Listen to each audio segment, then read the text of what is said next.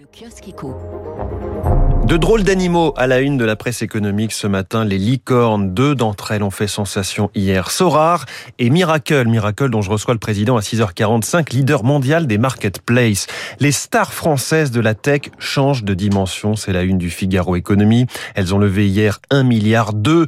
La French Tech, plus mature, devient de plus en plus attractive. Journée historique pour la French Tech, c'est le titre choisi en première page des échos. Le quotidien économique qui fait sa une sur une photo du président de la République avec ce titre baisse d'impôts, travail, le bilan de Macron. Certes, en cinq ans, la France a, réduit l'écart fiscal avec ses voisins, relève les échos, qui notent aussi que les incitations au travail ont été renforcées, mais la forte hausse des dépenses courantes leste l'héritage du quinquennat. Dans son éditorial, euh, Étienne Lefebvre évoque la malédiction des derniers budgets. Nicolas Sarkozy avait choisi la rigueur en septembre 2011 pour sauver le triple A de la France, tandis que François Hollande, cinq ans plus tard, distribuait quelques douceurs préélectorales, mais sans avoir les, les mêmes marge de manœuvre budgétaire qu'Emmanuel Macron aujourd'hui, paradoxe d'une sortie de crise qui a pourtant déjà fait exploser la dette. Le journal L'Opinion titre à sa façon sur le sujet la bamboche budgétaire.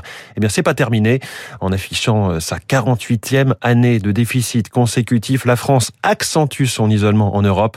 Rémi Godot le dit dans son édito, une fois rétablie l'orthodoxie de Bruxelles, notre pays se trouvera entravé par ses piètres finances publiques. On ajoutera euh, cette euh, tribune de Xavier Bertrand dans les Emmanuel Macron, le président de la dette, le candidat de droite à la présidentielle, critique euh, celui qui part en campagne avec le chéquier de la France, dit-il. Xavier Bertrand qui proposera une règle d'or de niveau constitutionnel.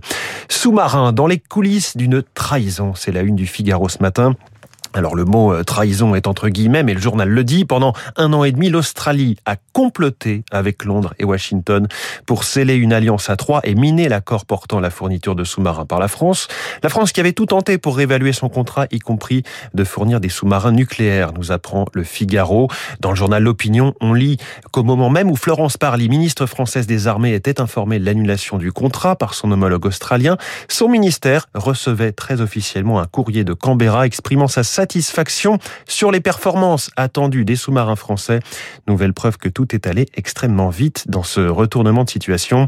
À ce sujet, un dessin de presse très piquant ce matin, signé Pancho où l'on voit un sous-marin américain made in USA et cette phrase qui émerge du périscope, avant même qu'on soit dessiné, on avait déjà coulé 12 sous-marins français. Voilà, les caricaturistes du canard enchaîné s'en donnent à cœur joie ce mercredi. Radio Classique.